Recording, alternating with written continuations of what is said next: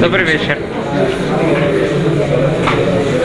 На прошлом э, уроке мы видели, что царь Шломо пишет «Так башем бехоли беха, вальбинатха тишаен». Надейся на Бога бехоли беха всем своим сердцем, вальбинатха тишаен, и не полагайся на свое понимание. Объясняет Вильнинский Гаон, что мы знаем по-русски говорится, на Бога надейся и сам не плашай. Царь Соломон говорит по-другому. Так Башем Бехоли Беха, надейся на Бога всем сердцем своим, Вельбинатхат не полагайся совершенно на свое понимание. И мы начали говорить о том, как понять эти слова. Ведь на первый взгляд из этого выходит, что вообще ничего не надо делать. Не надо не ходить, не, не работать.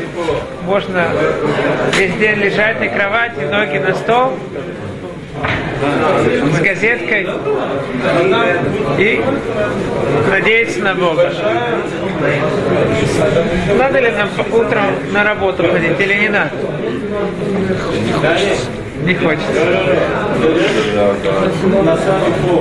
Для того, чтобы понять, найти ответ на этот вопрос, мы начали задумываться о том, что же такое битахот, упование на Всевышнего, и в чем особенность, почему настолько битахон важен, как мы видим, Бтах Башем Бехоли Беха, всем своим сердцем полагайся на Бога.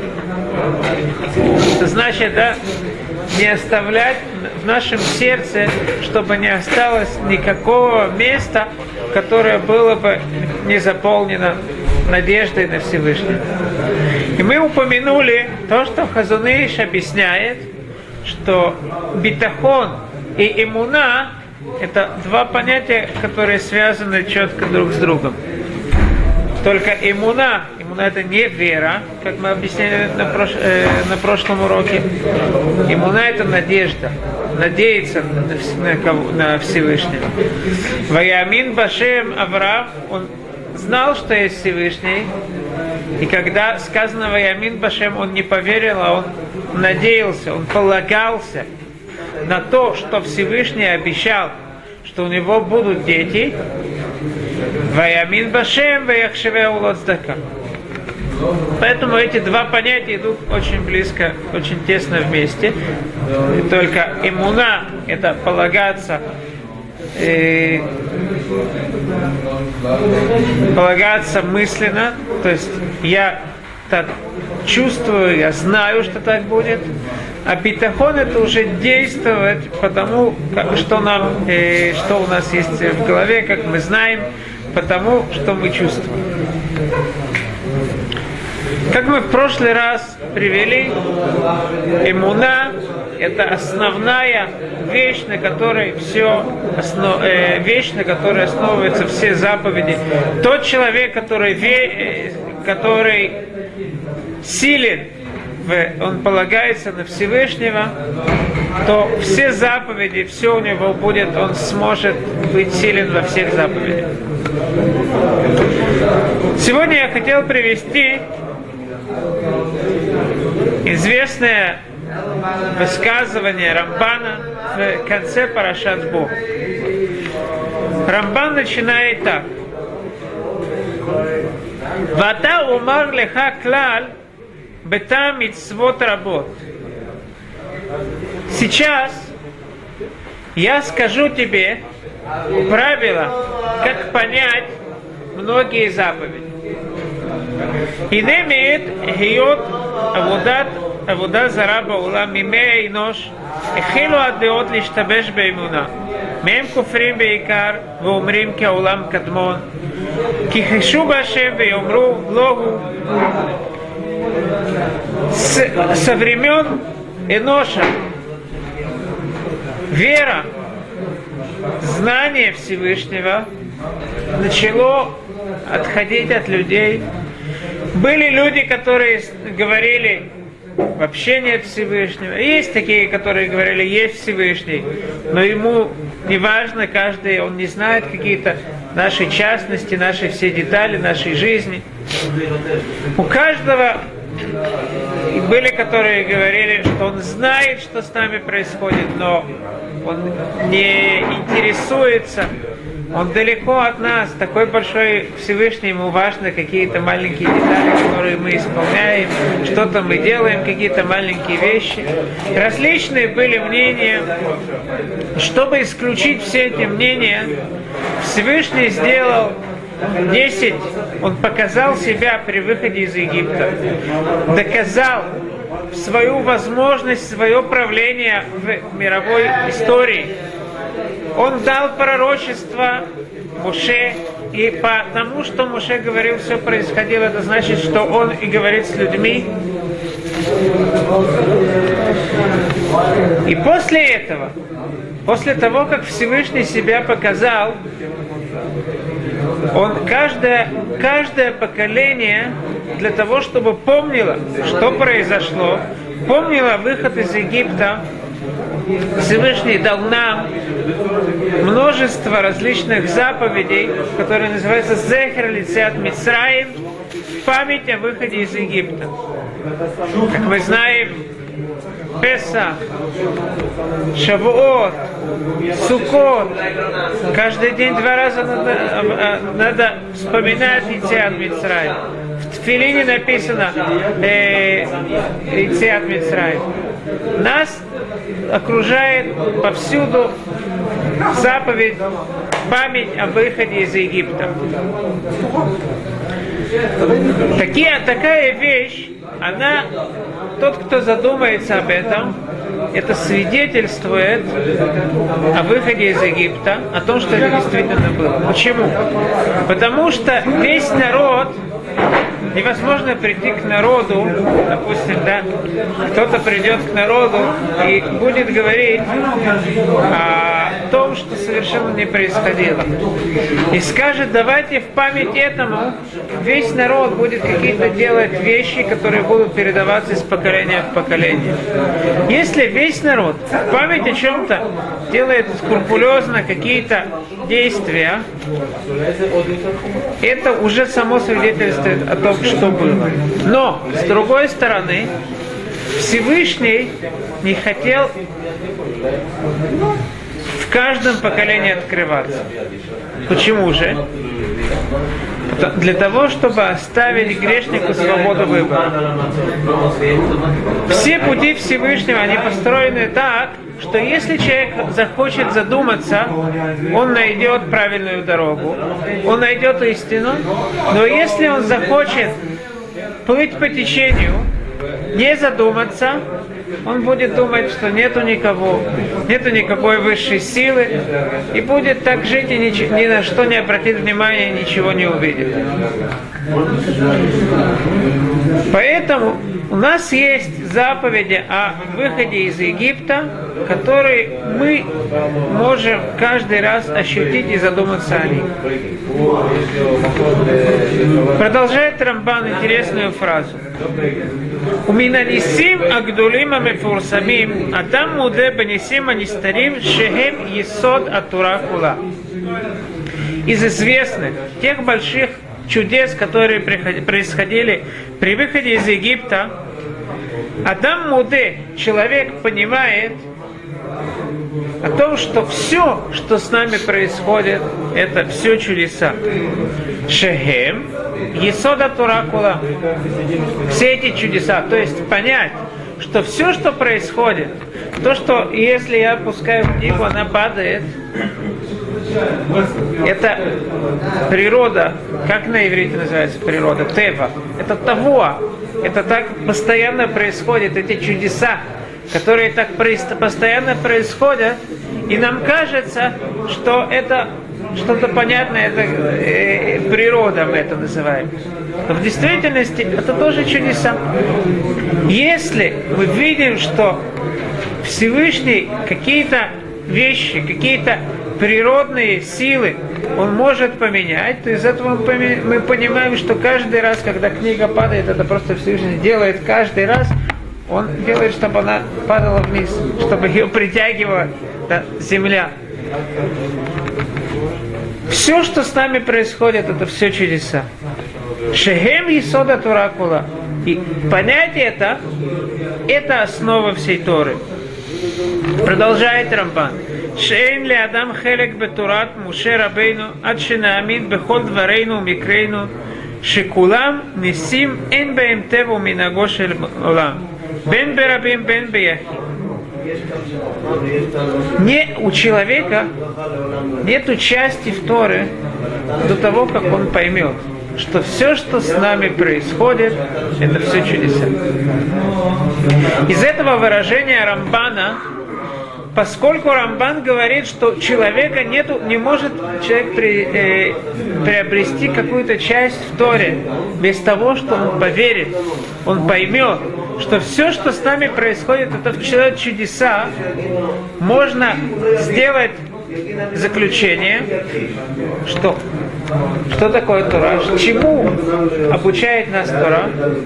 Это тому, что все, все, что происходит, это все чудеса.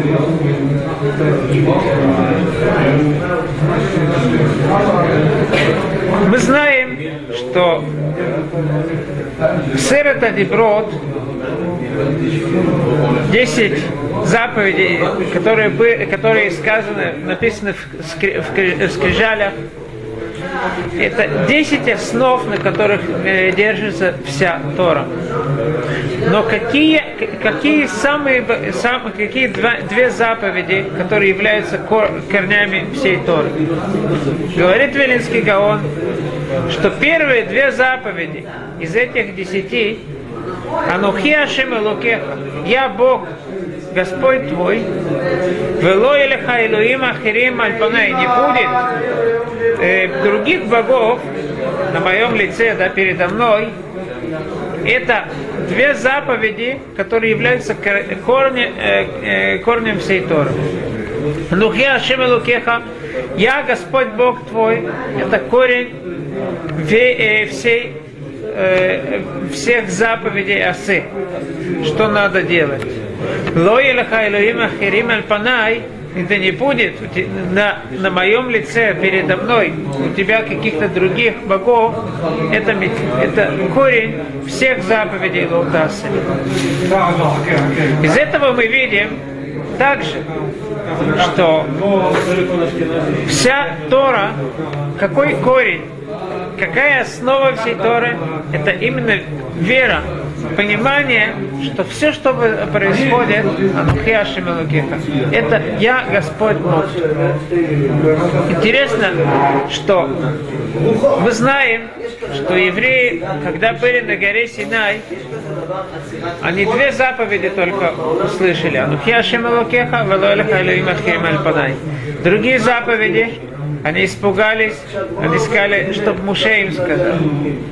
Интересно, что Вилинский Гаон говорит, что то, что мудрецы так сказали, что только эти две заповеди евреи слышали на горе Синай, это можно видеть из самого языка, который сказан в этих заповедях.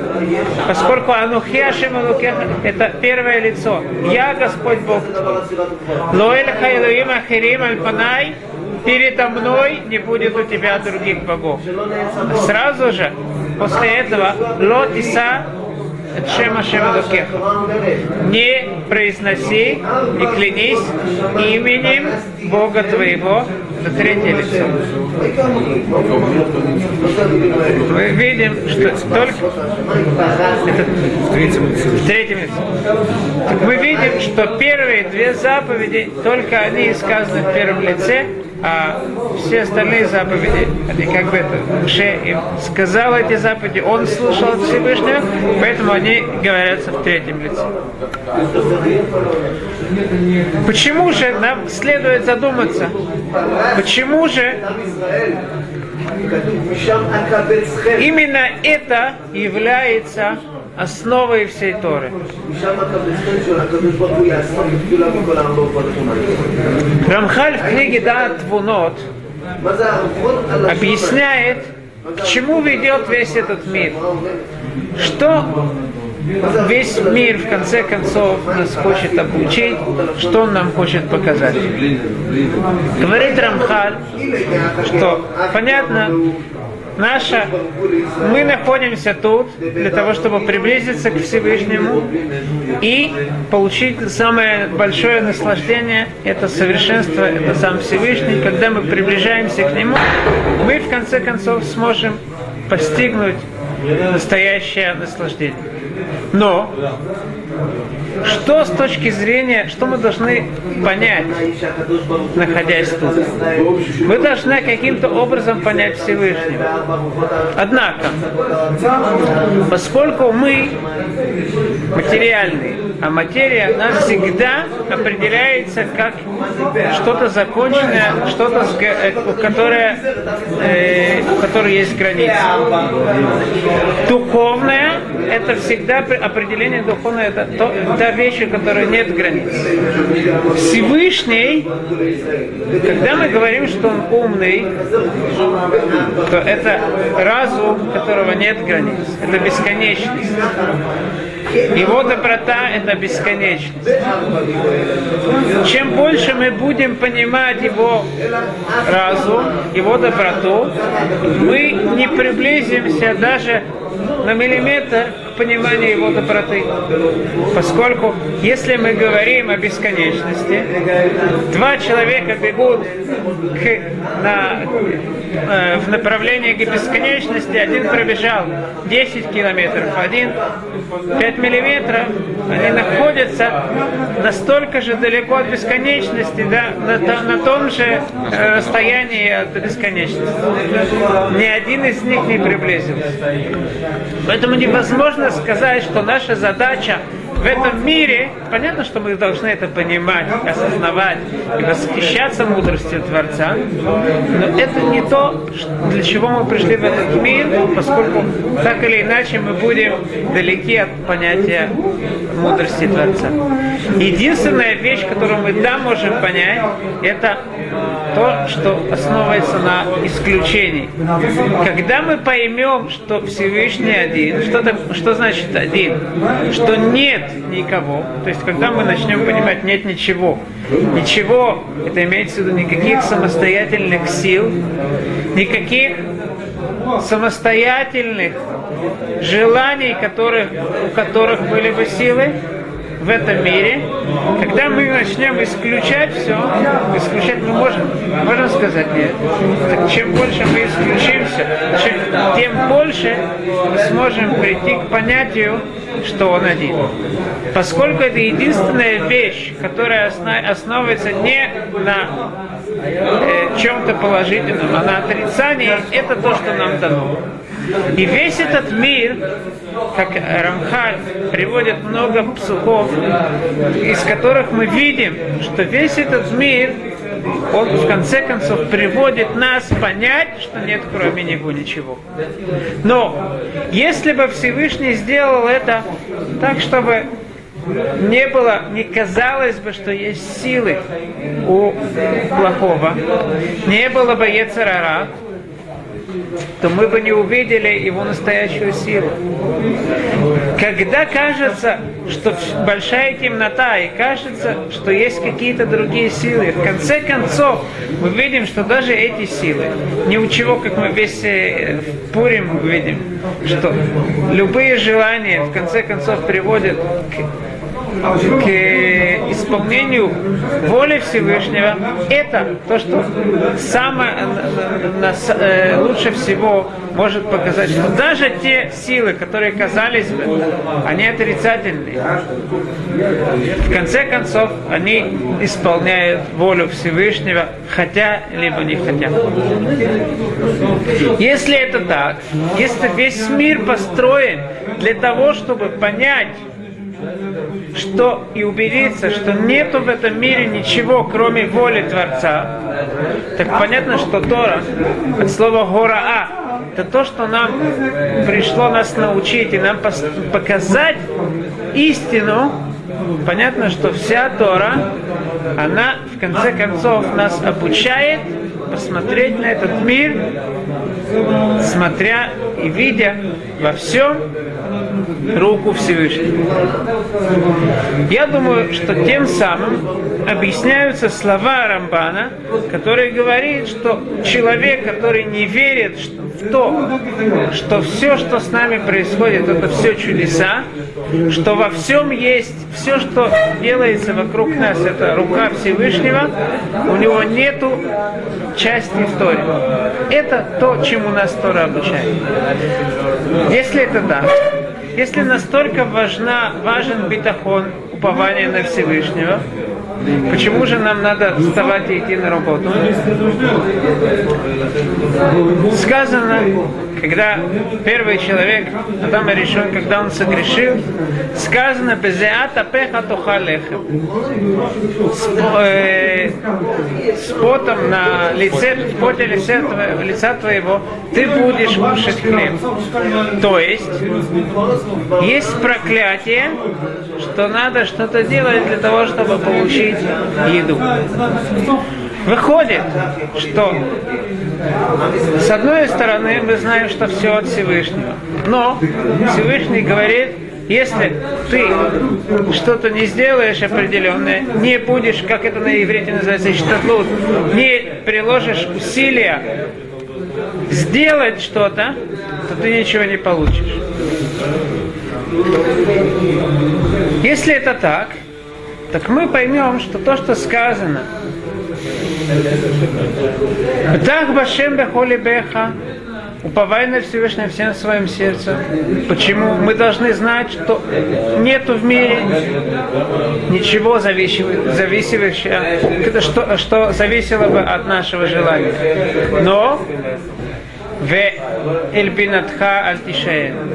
Несмотря на то, что мы должны делать иштадлут, должны идти на работу, должны э, э, заботиться о себе, но мы в конце концов, после всего, должны понимать, что это не, мы не должны полагаться на это, а мы это должны выполнять как часть проклятия. Для того, чтобы явно показать и, и нам было понятно то, о чем мы говорим, приведу то, что мудрецы говорят относительно Эстер. Известно, что когда она просила, говорила с Ахашвирош, она просила, говорила о том, что Хаман, он большой злодей, она сказала такое предложение. Иш царь воев Аман Харазе. Человек, царь воев, который враждебный, Аман Харазе Этот Аман плохой. Плохой Аман.